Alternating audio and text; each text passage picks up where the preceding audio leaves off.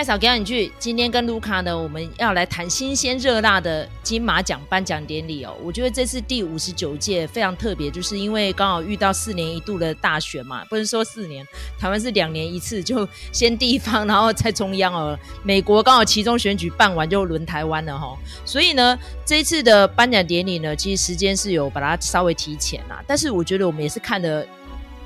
嗯，怎么讲？血脉喷张，津津有味哈。那尤其是这次非常难得的是，有非常多优秀的作品哦，是从香港或是还有从中国那边送过来的哈。然后大家知道，其实面临到这政治氛围，他们如果要报名金马奖，都是蛮有压力的，可能会影响到他后来的创作角度跟空间哈。但是我觉得艺术就是这样嘛，他们义无反顾的愿意从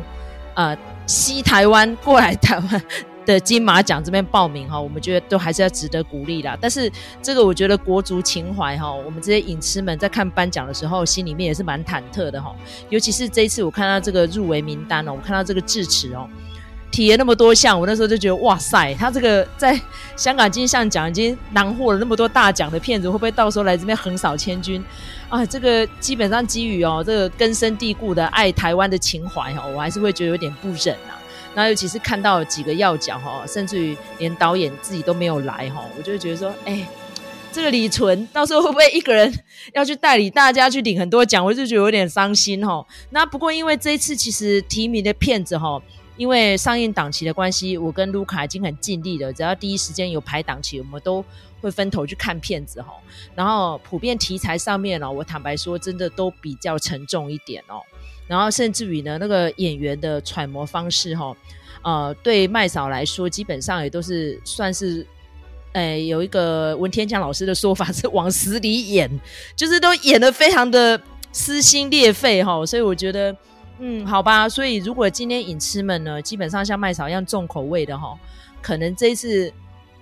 片子在选的时候，你可能心情上面会受到比较多。呃，考验跟打击啦，哈！但是我觉得整个看完之后，我还是很喜欢今年的非常多的入围片子哈。等一下我们再一一来细数啊。那因为刚好卢卡也在线上嘛，所以我们现在先来讲哦，自己印象最深刻的几个得奖者，或者是遗珠，或是入围名单哈。那我们现在先从最大奖开始讲好了，好不好？我们就直接，也不要说倒吃甘蔗了，我们就直接甘蔗最甜的地方直接咬下去了哈。我们现在先来讲，就是这个 B P 最佳影片。啊，颁给一家子的咕咕叫。然后那时候在宣布之前，不知道那时候卢卡心中的名单是哪一个这样。然后还有颁给一家子的，你觉得感想如何？是不是实至名归？哈，卢卡。其实应该是说，我最接近颁奖典礼看的电影就是一家子儿咕咕叫，所以在那个记忆犹新的状态之下，我会觉得。呃，颁给一家子儿咕咕叫，算是蛮实至名归的。而且呢，我是在呃看完电影之后，才听到有人讲什么事情呢？就说这个詹金玲啊，这个一家子儿咕咕叫，感觉颇有钟孟宏的风采在里头。然后我后来就想说，对，好像真的是这样哈。因为我觉得一家子的咕咕叫，它就是一个，我觉得它故事好讲的是流畅的。然后再接下来，他的呃艺术形式，我觉得也还蛮到位的。有几个镜头，我觉得就是拍的真的是非常的美哦。那所以我想，如果说呃把这个 BP 的大奖颁给一家子的咕咕叫，我觉得是没有悬念的哈、那但是呢，呃，很多人可能会觉得说，哎，这个呃我们在讨论 BP 的时候哈、都会把另外两部片子《智齿》跟《哈永家》拿出来做比较。那我会觉得，其实《哈永家》是一个非常小而温馨的作品。那你不能说它就是一个小品，不是这个意思哈。我觉得它其实里面也是有包含一些蛮深刻的议题在里头。那只是说，我觉得，呃，如果说是以嗯创作的企图来说的话，我会觉得其实一家子儿他是很有企图的。那呃，至此的话，我觉得。我们可能呃，机机还会再有一集哈，讨论智齿。那个时候我在讲，因为我会觉得说至此，嗯，很多人都非常喜欢《爱不释手》。那我自己本身也是觉得这部片子真的非常美丽，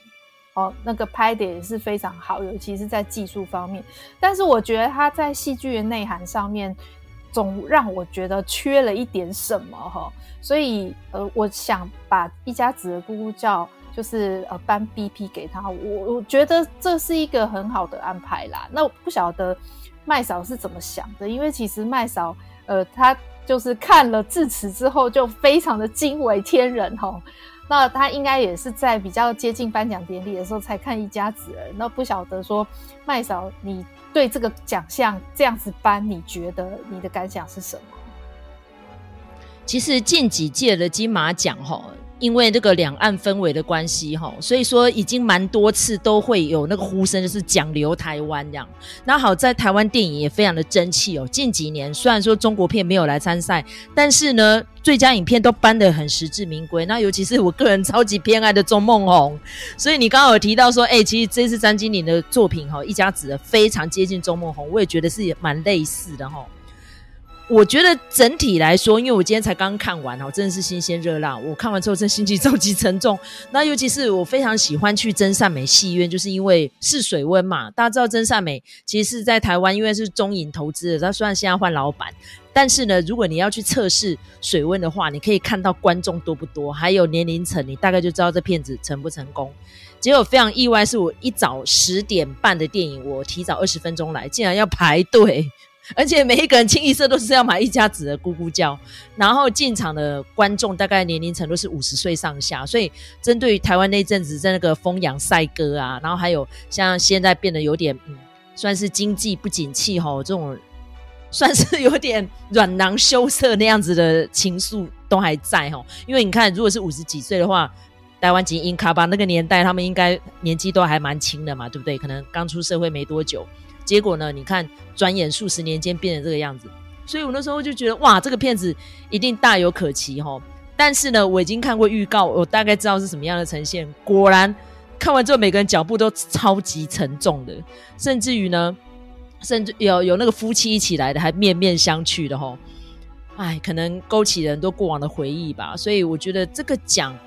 颁给一家子，我是感动的。当然中间共估了十几项啊，甚至于连制片上去哭了半死。他说他大概没机会，没有想到竟然就是颁给一家子。我本来以为是哈永家，不过因为我朋友跟我说，哎呀，他那个最佳导演都已经给哈永家了，应该不会连 BP 都给他。你知道那个台湾人哦，基本上就是这样。你陪审团呃评审团制的，sorry，评审团制的基本上就是会公平起见，所以每个人都分得到这样。说哦，那那样子的话，一家子儿应该几率不小哈，因为你看他提了四个演员奖，就只有一个胡志强哦，新演员，但是主要奖项真的都没有一家子儿诶。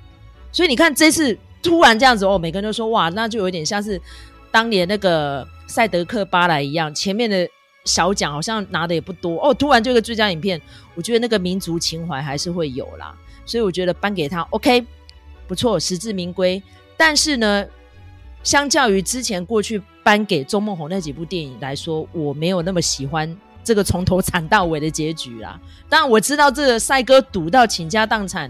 我有目睹过，我也有亲友深陷其中过，所以我能感受到那样子的无助跟痛苦。那尤其是两个主要演员杨丽英跟尤安顺都有提到说，其实他们都从这个故事里面看到自己家族的阴影。那尤其是杨丽英。哦，那段专访大家可以在 YouTube 去找。他说他小时候就是一直看到那个家暴一家人的爸爸这样子，然后无所不用其极的残害，然后那个时候他终于受不了，在青少女的时代就逃出家里了。然后等到他妈妈现在都已经八十几岁了，时不时都还会拿出来讲。他说啊、哦，如果不是因为你们的话，我早就离婚了什么什么。他说一直到他爸去年都往生了，这件事情他妈妈还一直挂嘴边。所以他说，他等于是看到自己家庭的缩影，在这个片子里面这样子。所以我看的真是非常的感慨哦，尤其是导演听说他为了这个片子，他做了非常多的填调。所以我觉得那个就是台湾一个，呃，虽然说是一个小家庭的缩影，但是我觉得也是一个时代的血泪啦。哦，嗯，颁给他，我开不开心？很开心。但是我喜不喜欢这部片，只能说我算是喜跟忧参半吧。因为 这实在太惨了，看得我真的是内伤哎，所以我不知道卢卡看了有没有内伤。这个我们可以等专辑的时候再来讲吧。好，那我们今天讲完这个最佳影片之后，我们再来提一下那个男主角奖哈。因为男主角奖我们这次其实也说是死亡组啦。那赛前呢，我最看好呢一度是张孝全，但是后来呢，在颁奖前夕这两三天，我觉得我想要给尤安顺。那因为我当然知道尤大哥好一阵子没有戏可以接啦，而且他说他已经离开电影圈十几年了，他自己在颁奖的时候他都有说哈，所以我觉得这么辛苦的一个中生代演员，是不是要给他一点肯定？因为你看，像之前他有提到那个金钟奖，他说他有去试镜查经啊，不过因为他觉得那个客语的那一段实在太辛苦了，所以最后就是给郭子乾大哥拿去了嘛，对不对？就郭大哥这次我觉得也是因为种种的因素，结果没有拿到那个男主角奖。所以我觉得说，哎、那这样会不会从尤安孙这边等于是扳回一城？这样哇，结果可惜，因为后来那个文天祥老师他有公布，他说其实影帝奖是毫无悬念的哦，一致通过就是给那个黄秋生大哥啦，这样。所以这个奖颁的如何？因为黄秋生大哥那部片子还没有上映啦，然后这个题材预计呢好像是到明年才要上映，好像快要四月，我就说哦，好像拖很久。但是呢，因为那时候一丢出来。这个片子的梗概哈，卢卡就说：“这在台湾可以卖吗？”我觉得说对，有些难度啦哈。但是我觉得第一，因为他的导演是马来西亚人嘛，那我个人是非常喜欢马来西亚电影人的，因为知道那个创作环境跟那个他们受到限制，所以只要有马来西亚电影人，我都会进场去支持哈。那再加上他那个故事又是在讲香港移民，然后又有一些那个南亚移工哈，那个难民的那个身份上面的一些窘境困境，所以我觉得哇，这个。要卖有点难度，但是我觉得还是要去支持他呢。所以这次颁给黄秋生大哥，你的看法如何？我其实因为没有看过《白日青春》那部片子哦，所以这个也只能纸上谈兵了哈。那我那个时候我在跟麦嫂讨论那个男主角的时候，我们有讲到一件事情，就是哦，今年的金马奖的影片，可能是因为我们看的有限啦哈。如果以现在已经上映的这一些电影来来看的话，哈，你就会觉得说，哇，天哪，这个呃金马奖里头的男性角色都是非常可怕的，哎哈，就是有家暴的啦，哈，然后有爱赌的啦，哈，然后几乎都是单亲啦，哈，那或者是像张孝全这种很油滑的，哈，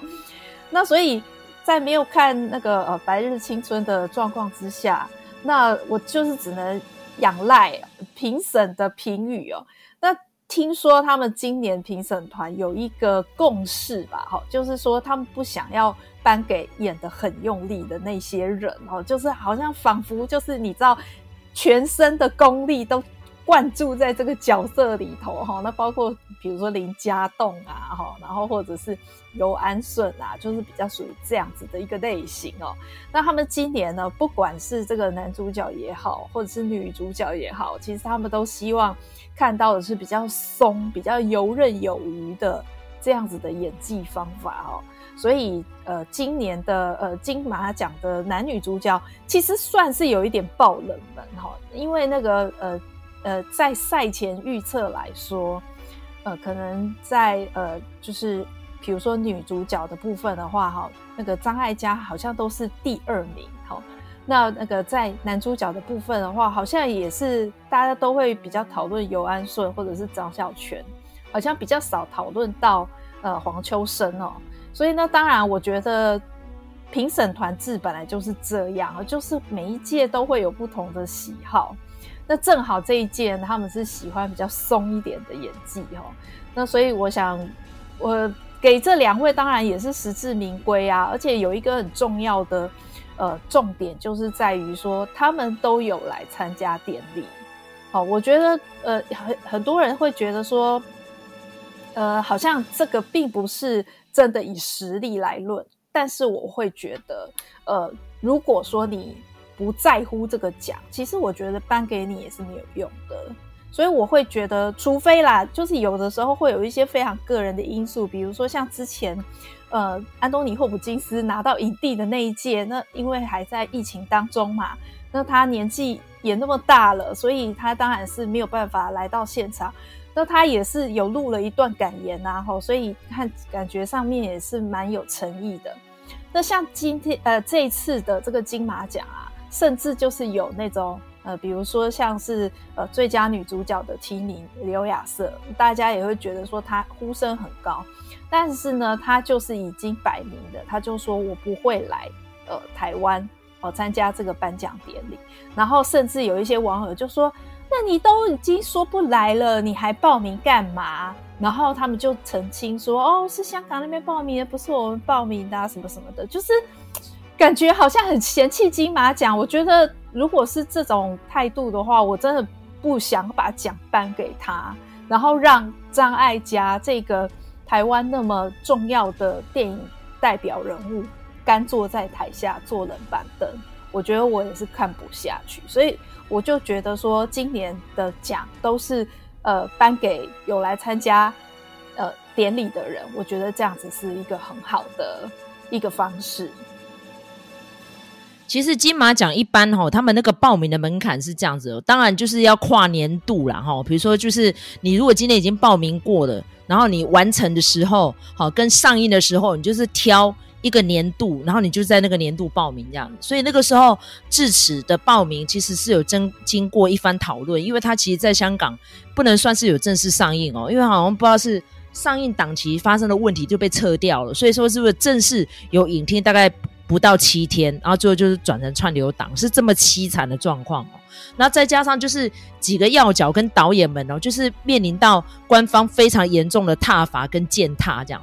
所以我觉得算是辛苦啦。然后整个电影的呈现，我觉得也是很好看的。像刚刚卢卡就有提到，我觉得哦惊为天人。所以我们会另外再辟单元来讨论这部电影哈。所以我觉得再怎么样哦，黄秋生大哥这一次算是无悬念的拿到奖。然后但是呢，他其实在赛前非常多影评人都跳过他哈，所以难怪。他那时候上台的时候说：“哎，怎么又找我来颁男配角？应该要让我摸一下男主角奖的讲座哈。”然后那一段得奖感言也非常感人，因为他其实是跟那个巴基斯坦小男孩林诺之间在那电影里面像是父子情那样的关系。那因为其实我只有看到片花啦，好像就是因为好像是林诺的父亲在电影里面好像是被黄大哥一意外撞死嘛。哦，这情节其实跟那个智齿有点类似哈，也是有那种意外。哦，造成的命案这样，然后就变成一个赎罪赎罪这样，所以变成我们这一次呢，真的提名片子都有非常沉重的情绪包袱哈，所以我觉得听众朋友们要去看的时候，真的心理建设要好一点哈，要不然真的可能会情绪抽不太出来。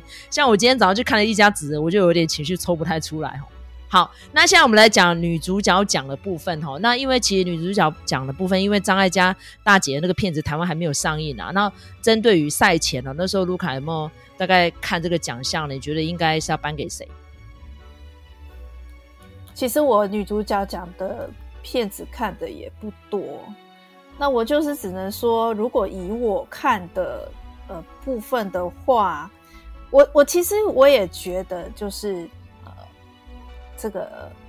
呃，刘亚瑟他是很厉害的，不过因为我觉得那个故事的关系哦，所以我会觉得说他那个故事说实在是有一点支离破碎啊，我可可能可以这样子讲。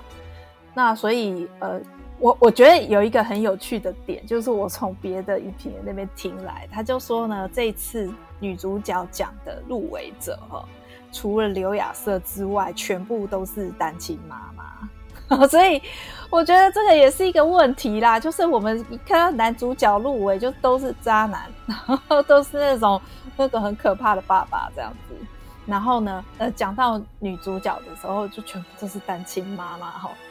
觉得这样子是不是有一点不太不太好？不过我们如果来看呃这次的女主角的入围的话。你就会觉得说，哎，其实他还算是蛮兼顾到各种不同的角色哦。比如说像这个蔡蔡亘晏，好，他是咒的这个这个，其实咒我们也看过，然后我们也讲过嘛，就是他那种呃为了母爱哈，然后就是变得有一点偏执哈，然后到最后变成是引引导了一场骗局，或者是那个就是弄了一个很可怕的一个诅咒在里头。那这样子呢？他他其实把那种心情、那种妈妈的焦急哦，其实是诠释的还蛮好的。那另外呢，像这个呃，我们刚才已经讲过智齿嘛，刘亚瑟，那他那个角色更是哦，就是从头打到尾哦。那他有的时候是呃打人，有的时候是挨打。那我我那个时候看智齿的感觉，就是我觉得刘亚瑟这个角色，他求生意志非常强烈。那可能是一个，就是那种从小从底层生长的人的一种本能吧，齁。那但是我觉得，当然他也是诠释的非常好啊。那另外我们有看到像洪慧芳这个花路阿朱吗？听说这是这一次唯一一部入围的新加坡电影齁。那呃，到时候其实大家也是可以去进戏院里头去观看。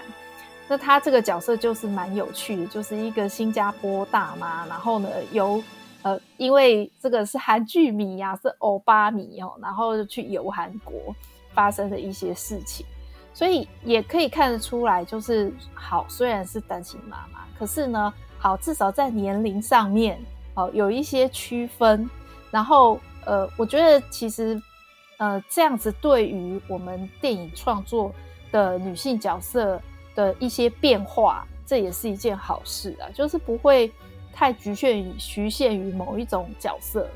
我想，如果说以女主角的呃提名者来看，那跟男主角提名的相比，我觉得反而女主角她的那个变化空间是比较大的，然后也比较多元这样子。对，那不晓得麦嫂对这个奖项的看法是什么？好，我。一律都支持，尤其是张艾嘉，我们从小看他演戏到大哦，所以我就觉得说这次颁给老人家无悬念了哈，没什么好讨论的，而且也都是一致通过哈。好，拍拍手哈。来，我我现在比较想讨论的其实是最佳导演奖，因为其实这次哦颁给我们第一位原住民出身的泰雅族的美女导演哈陈洁瑶，我真的超高兴的哦。所以那个时候颁奖哦宣布是她的时候，你那时候感想如何？哎、我真的是惊声尖叫哎，真的太嗨了，真的开心。我那个时候感想就是陈洁瑶为什么穿那么辣，实在太棒了。对，而且呃，他们好像有讲，就是说评审给他的理由是，他其实呃，因为要呃指导素人演员，其实这件事情并不是那么简单的事情，而且他们几乎全程都是在南山部落拍摄。那其实，在部落里头拍摄，当然可以得到很多的帮忙。但是他也有很多先天的限制啊，那他要去调和这些事情，然后然后还要指导素人演员演出，那他们这次素人演员的演出成绩也非常亮眼哦，有被提名的，甚至有得奖的哦，所以就可以看得出来这个导演的功力。那他呢是呃金马奖史上得得奖的第五个女性导演，但是可能是第一个原住民导演，这个我可能要再查一下记录。不过，当然，我觉得，呃，他这么一个用心的哈、哦，这个这打造的一个原住民题材的电影，我想这个创作，我是希望他越来越多在台湾的电影圈里头。因为我们在讲，就是说，我还特地跑回去听我们去年的那一集，然后金马五八的那一集。那金马五八它的特色就是说，它有很浓烈的香港元素，那告诉你说，这个世界上的华人不是只有中国人而已哦，然后还有很多除了台湾人之外哦，也有香港人，哈，各式各样不同的，比如说马来西亚华人等等。可是金马五九呢，它就会变成说，它让你看到台湾，哦，不是只有哈讲华语的人，讲台语的人。甚至也有讲族语的人，那甚至我们待会如果讨论到纪录片的话，那个九枪它是以那个越南移工的这样子一个命案好来出发的，所以就让你看到就是台湾社会是很多元的。那呃，比如说像《白日青春》，它也是让你看到说，哎，香港是有这样子的一个族群的哈。那呃，香港其实也是很多元的，所以我觉得就是。很好，就是你可以看到各式各样不同的，就百花齐放的这样子的呃一个社会的一个活力吧。齁，那我会觉得说，这其实就是金马奖跟其他的地方的奖项最不一样的地方，就是它让你看到非常多元的一个社会组成。所以当然，如果说陈洁瑶得奖，我当然也是很开心啊。而且呃，我就是很。我想应该没有人会讨厌《哈永家》这部片子吧？哈，这个片子就是一个，你不能说它是好像很甜腻啊或者什么的，不是的哦。但是它就是有办法在那样子的不是那么正向的故事里头，但是还是让你会会有一种暖非常暖心的感觉。所以我想，呃，可以拍出这部电影来，那当然就是导演功力的确是很需要值得鼓励啦。所以我当然是也觉得说，哎、这个奖颁的很棒啊。然后，而且我觉得很好笑，就是陈杰豪他在那致辞的时候，居然他说我我想要用泰雅语，很很想用族语讲，然后就是讲的坑坑巴巴的，公哥哩哩啦。他说他是主语的新生者，我觉得真的很好笑啊。对，就是就是你看，其实，在原住民里头也有不同的哈，不同的，比如说有人是主语的呃新新手哈。那有一些人呢，是已经操持的非常的流顺了，哦，都都有各式各样不同的状况，这个其实也是一种多元啦，所以我觉得就是陈贤瑶很可爱啦，对。好，这就是主语现在失落的一段哦，你知道吗？他其实刚好拿完奖之后，可能回去，可能他们的。家族里面长辈说：“嗯，要学好一点，这样第二部片的时候一定要痛快的用主语来发表他的感想。”哈，好，那其实这一次呢，我有观察到一个，就是《白日青春》啊，得了两座奖。哈，刘国瑞他先拿到原著剧本，然后又拿到新导演，然后还有哎，不能说两座，他其实上黄秋生应该也算是他责任额哦。我觉得非常的棒。那尤其这个片子，基本上他当初在筹备过程也是吃了蛮多的苦，所以我也很期待哦。这到时候上映的时候，我应该第一时间就会冲去戏院看的吧。好，那、再来我们还要讨论哪些呢？哦，我想要讲女配角。哎，你觉得女配角这次颁给这个哈永家的阿嬷，你感觉如何？因为其实真的，我后来看了《咕咕叫》之后，我很非非常佩服杨丽英的演出，但是最后导演就是一致认为就是要。嗯，就陪审团们呢，他们评审团说一定要给那个演出最自然的，好，所以你看这是张艾嘉，然后呃黄秋生，再加上这个林詹真妹阿嬷，他们都是非常自然的演出，所以这次颁给他，那你的看法如何？我当然其实也是支持的啊，哈，那个我觉得很很有趣，就是我觉得。今年的得奖名单真的非常有趣，就是说你可能会觉得跟你心里想的名单不一样哈，但是呢，对这个名单不会有恶感。就比如说像去年，它就是造成很大的一个撕裂啊，大家都说为什么不颁给美国女孩？美国女孩赞美国女孩棒棒棒这样子哦，然后那个瀑布很烂什么的这样子，今年没有这种状况。今年就是大家觉得说，哎、欸，颁给他很好啊，哈。虽然说那个之前的呃这个呼声来讲的话，应该都是大家都会猜是杨丽英啦，哈。而且甚至有人会觉得说，她其实是有点低爆了，她可能本来是女主角的戏份，或者是说她的分量应该是女主角哈。那但是呢，最后爆女配角，哎、结果居然也没有得哈。但是呢，我想那个如果说。女配角给林詹真妹，我想大家都不会有什么意见啊，哈。那我觉得这个也是一个蛮有趣的一个看看点啦，哦。就是说，哎，今年的评审团真的还蛮不一样的哦。就是一般呃，在赛前预测来说，大家都不会觉得林詹真妹是一个可能的选项，呃，原因就是因为。他们可能觉得说比较不会鼓励素人演员哈，那素人演员可能就是我们以前讲的一发屋嘛哈，可能他今年演了这部片子之后，之后不知道什么时候才会再出来演戏，那等到他再出来演第二部片子的时候，他就已经不是素人演员了哦，他就变成是一个比较专业的演员了。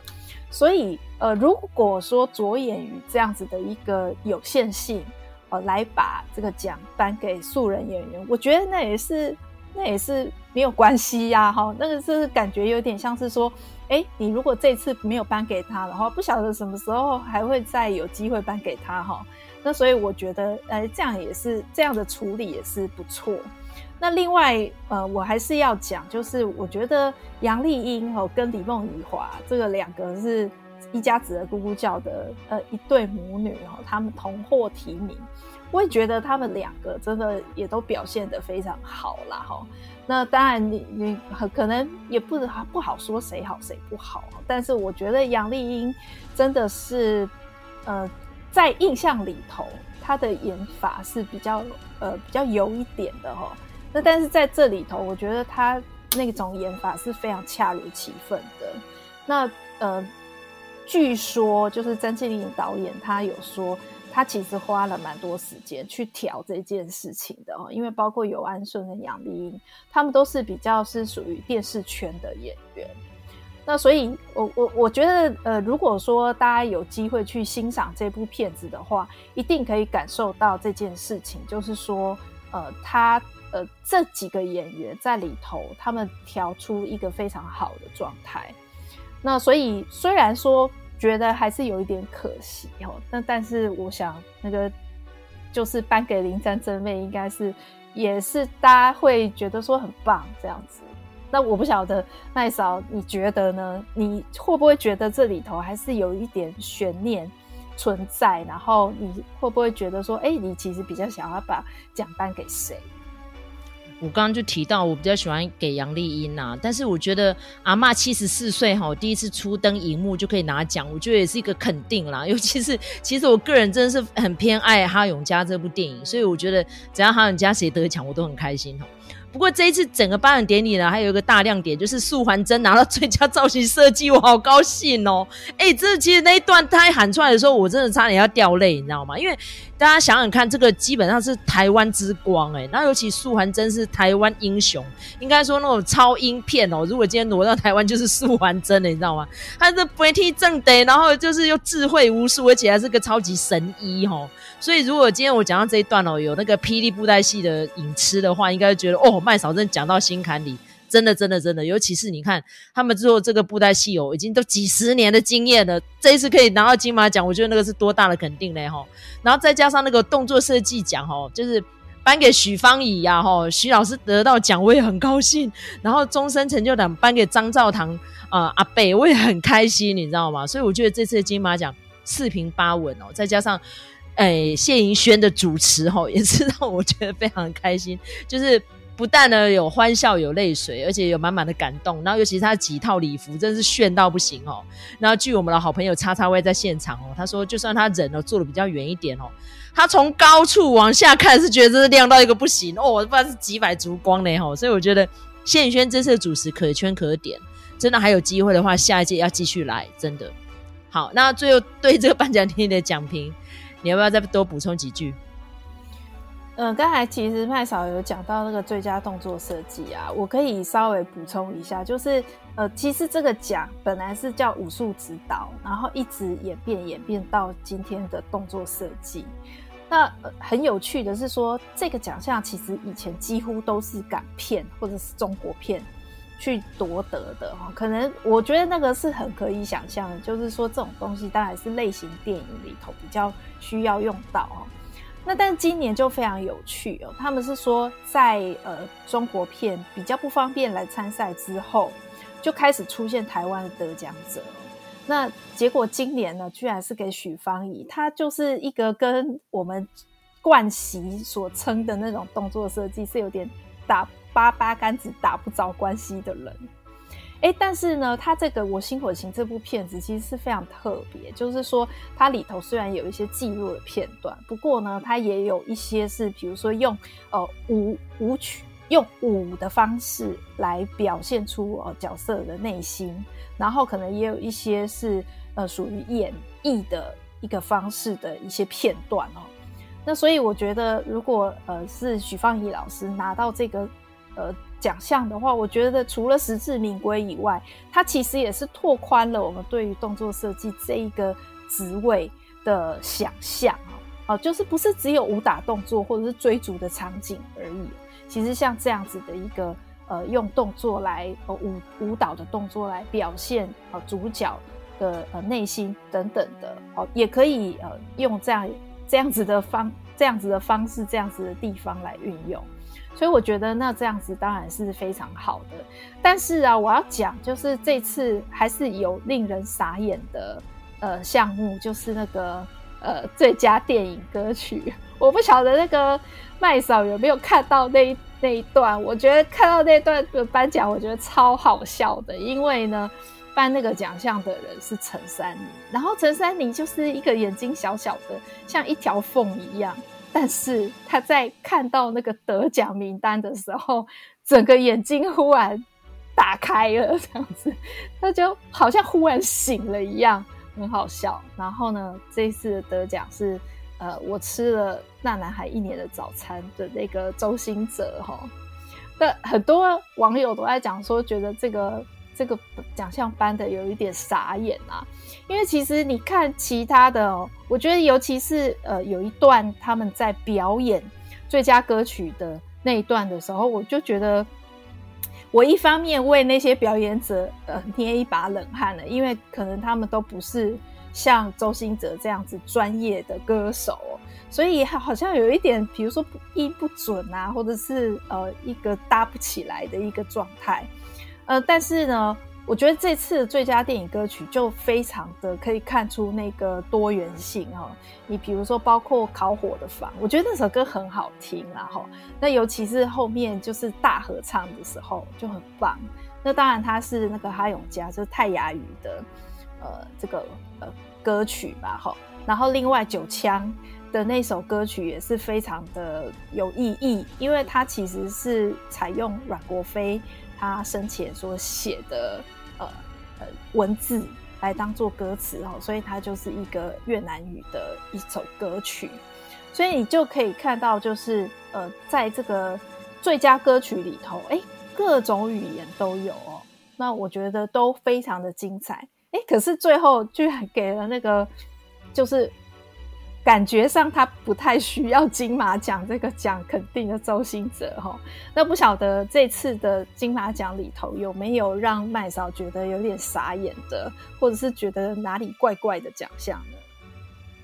其实我不会觉得怪怪，就是那个领奖跟颁奖的呈现哈，我觉得朱轩洋那一段哈，我觉得他应该还是要再多做一些解释。那当然，我今天已经看了非常多的媒体报道，他说啊，因为他是当机的啊，那因为他是怎么样，哎，什么什么种种。但我觉得是在态度上哈，不够落落大方之余呢，我觉得他真的还是太傲慢散漫了一点。尤其是我那时候跟我们的频道好朋友酷米哦，同时在看直播。他还跟我说朱轩洋是怎样，是头壳给拱丢，还是有刻了什么东西？啊，刻了什么东西是叉叉 Y 说他在现场的观察哦。我觉得听了真的觉得蛮好笑的。我觉得好吧，小屁孩，你二十三岁就拿到金马奖了哈，恭喜你啦！但是我就是觉得，在这态度上，我们是不是身为一个呃老人家，是不是对你太苛责了呢？或者是说你一向态度就是这个样子吊儿郎当呢？我觉得。嗯，不欣赏就这样子，但是呢，才华洋溢是有的，继续加油哈！麦草给你去。今天呢，我们是临时加入这一段，我觉得非常特别，就是许芳宜老师的《我心我行》哦。那这次金马奖有提名三项，然后最后是得到了最佳动作指导。那因为其实以前哦，这个奖项叫武术指导啦，但是我觉得动作哈，基本上当然涵盖比较广嘛，对不对？尤其是这部电影是单纯用舞剧的形式，然后再有点半自传的方式来呈现。那我觉得。这个姚宏毅导演也很特别哈，他说如果今天是要拍成纪录片，只要跟拍的话，何必找我？他说如果今天许芳宜老师有办法把资金到位哦，他直接把这个问题丢给许老师哦。他说如果没有四千万的话，我不接啦。这样。所以大家可以去看他在 L 上面的访问哦，我觉得他讲得很直白。他说如果今天别人都可以拍的东西，不要来找我拍啦。这样哈。所以他说他就是带着剧组人员到处去看景，用大自然跟大都会来做一个比喻。然后，所以他就跑去雪山啊，然后就拍了很多奇岩异石啊，然后河流啊这样子，还找了两位金奖演员哦，一位是那个谢盈萱，然后一位是陈竹生。那更有趣的是，许芳宜老师呢，因为友情哈、哦，客串了《熟女养成记二》这样，所以呢，他们就重新排列组合，今天都在这部电影里面呈现出来了哈、那刚好呢，很特别的是，我们的好朋友之前也受我们专访过，那个 Lucy 呢，因为她就是许芳宜老师的粉丝啦，然后她之前也有跟着。马莎格兰姆剧团到慕尼黑看过他们的表演，所以要不要就你之前看那个许芳宜老师他们舞团的演出，跟你今天看完这部片子之后你的感想如何？先跟大家分享。嗯，Hello，大家好。呃，我我印象中，因为我上次看许芳宜呃在马莎格兰姆剧团表演的时候，已经是十几，然后然后差不快要十年前的事情了。那所以其实印象是非常非常的模糊。但是玛莎格兰它是一个纽约 base 的剧团，所以它的整个呃风格就会跟像我们比较有印象的呃像是德国的舞团那个。呃 Wiener Bausch 的舞团，然后 Wuppertal Orchestra 这个舞团就差很多，风格是完全完全不一样的。那呃，他整个是很，他的作品在里面其实是有非常的强烈的这个都会感。然后刚刚讲到一个麦嫂刚讲到一个关于舞剧的这个部分呢，通常是说，他是用一个呃舞蹈来说一个剧。那等于是说，他今天在用电影再来拍摄这个舞蹈，好像变成另外一个纪录片的形式的话，就好像有有点像剧中剧哦。因为我们平常去看的舞剧，就算是我们去看那个跳舞，它其实不单纯是跳，它就是一个舞剧的。所以再用电影再来拍摄，这个剧中剧来记是记录这个呃他的这个舞蹈的这样子。它特别的地方是说说，它虽然说是一个像是半自传的作品。但是在作品里面呢，嗯，它其实透露给大家的并不是非常多，呃，是呃我们所谓的个人资讯，可能最多就是他他的他的家庭吧，哈，他的成长背景，哦，甚至是说他可能在他在宜兰长大，然后受呃除了他非常熟稔这样子，嗯。传统的舞蹈，像什么棒壳舞啊、彩带舞啊，或是枪啊等等。那还有一个是，他有一个呃，这个是孙翠凤客串的，对不对？也本出的，就是他有去，他也有对于歌仔戏有这样子的耳濡目染，所以这是他的背景。他台语也说得非常非常溜。那这些东西都不是用呃口语上面叙事说，哦，我我我怎么如何如何，然后就。就我受到这些东西的影响，然后他不是，他是用一个，好像一个在呃他学生的表演之间啊，还有他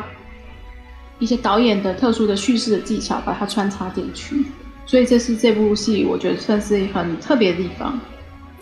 而且我觉得那个 L 上面的专访哈，我现在看的真的非常感动，因为姚弘毅导演说许芳宜就是一个不愿意放过自己的人。他说他随时都把身体准备好，就是要登台了这样。所以无论呢是私底下的练习暖身，或是教学生，或是在舞台上的呈现，他都是力求完美。所以他说这个不放过自己，也是造成他身体上面就呃会有非常多的很硬的。时候这样子，所以你看他在里面会穿插一些，就是他去做治疗啊，然后哀哀叫啊，甚至于他跟他的家人之间的一些对话这样子，所以我觉得好辛苦诶、欸，这身为一个职业的编舞家，所以这整个电影里面，你印象最深刻的是哪一个桥段跟画面呢？印象最深刻应该是他在比较是他谈论他一些个人。个人情感的部分，应该说说这个东西，它应该是整个就是贯穿贯穿起来。那可以看出说，他的家人是对他的影响非常非常大。然后像是一开始就是用，像是他们在这个可能是雪山吧，哈，或深山里面，他用绳子，呃，那个爸爸妈妈还有一个小朋友这样子在系在腰间，那个。然后捡枯木，好像就是一个意涵，象征是说说他们是呃父母亲是怎么样把他拉拔大，或是怎么样给他支撑，然后父母之间的这个张力是什么，也是导演用一个很很象征或是譬喻的这种方式去表现，所以这个这个叙事的方式就是贯穿了整部，我觉得也是这部戏让我印象深刻，我觉得比较特别的地方。而且我觉得姚弘毅导演哈，这次没有被提名最佳导演奖，有点可惜耶。因为其实我看完之后，我就觉得哇，这部片根本被低估了，你知道吗？因为其实那时候在试片的时候，他的呃。好评就不断了，但是因为那时候麦嫂实在是太多片子要看了，我就漏掉了这部片。那好，在这个奖一颁完之后，我就赶快拉着 Lucy 赶快我们进去戏院里面看，因为我真的很怕他下片了，尤其是像这样子这么精彩的舞剧，就是一定要进去戏院看啊，有点像是我当年在看 Pina 跟看那个行者那样子的感动哦。所以我觉得听众朋友们，如果听到我们这一集哦，在院线上面还看得到这个《我心我行》的话，一定要踊跃的买票进场去看哦。像我们今天是选择了那个松仁微秀嘛，哦，那影厅设备还不错呢，吼，那整个荧幕跟那个椅子啊，怎么观看起来很舒服，对，然后尤其是它的音响，然后画面呈现都好美，好美哦，所以我觉得好可惜哦，因为它好像就是提了技术奖啦，就是比如说像是导演或最佳影片就没有这样，但我觉得这样子的题材应该要多几部，当然会有很多人说啊，这太曲高和寡，但我觉得不会耶，因为其实它的那个构图跟编织，我觉得真的很美，尤其是那个旋转楼梯啦。对，因为他说他那一段就是有点象征他在纽约力争上游，所以他本来场地是想要去借那个自由女神像，可是后来遇到疫情就不方便，那最后就是在台湾把它拍出来。然后尤其是最后面那一段啊，最后面那一段其实我后来我跟 Lucy 的弟讨论，因为 Lucy 的弟是呃算是设计师嘛，还是艺术家，我说哎，你不觉得那一段很？然后异口同声他说但丁神曲，我说对。就是这个样子，然后你看他最前面有一段那个男高音的吟唱嘛，用台语讲许芳宜嘛，然后到最后他躺在那个玻璃棺木后，感觉好像那一生结束，我就说一起被戏啊嘛，应该是啊不会吧？我想说呀，我们是讲请罗曼菲，还是求碧娜报喜？那时候真的是算是快要弥留之际去拍的，讲阿姆西啊，那那那呢？但是我觉得他可能就是呃，应该怎么讲嘞？就是向死而生呐、啊。啊，那边我们在讲这说，他就有说那个马萨格莱本说，一个一个一个舞者，他就是会死掉几次嘛。但他其实这一次他已经死过，他可不好已经死了第三次或第四次，就是他已经他又死了复生。所以他其实最后影片的结尾，我们现在讲太多，不知道会剧透，应该是会啦。但是基本上他这个意涵就是说，他最后还是用一个扬升的这个姿态去结束整部片。他毕竟。他那时候在戏里面，他是四四十八岁，他现在才五十一嘛，在不断的，就是呃，他就是很努力，就像你刚刚讲说，他很很努力，他就是让自己一直准在一个准备好的状态，他随时就是他举手投足，他就是个舞者，他的生命就是个舞者，吃饭也是，走路也是，都不用讲，嗯。对，而且你看他平常的那个字里行间跟那个言谈之间哦，都还非常轻松搞笑呢吼，所以我觉得他有非常多的面相哦。可能这部电影呈现完之后，或许会有续集吧，或者说把它拍成影集，就纯粹用叙事的方式来呈现它，可能会嗯看到更多不同的一面这样子。我觉得徐芳宜老师真的很赞，我就看完这部片之后，我对他。更加更加的崇拜了哈，真的是非常了不起的一位艺术家哈。好，那今天就是非常简短的跟 Lucy 我们来分享一下我们刚看完这个我心我行的感想这样子，然后希望大家要多多支持我们的台湾之光，然后有更多多元化的艺术这样子。那如果呃我的听众朋友们觉得下次我们可以再讨论什么题目的话，请留言敲完，我们下次可能会再邀请 Lucy 一起来观看电影之后，我们再来分享一段哈。好，谢谢 Lucy，感谢你。好，好，下次见，拜拜。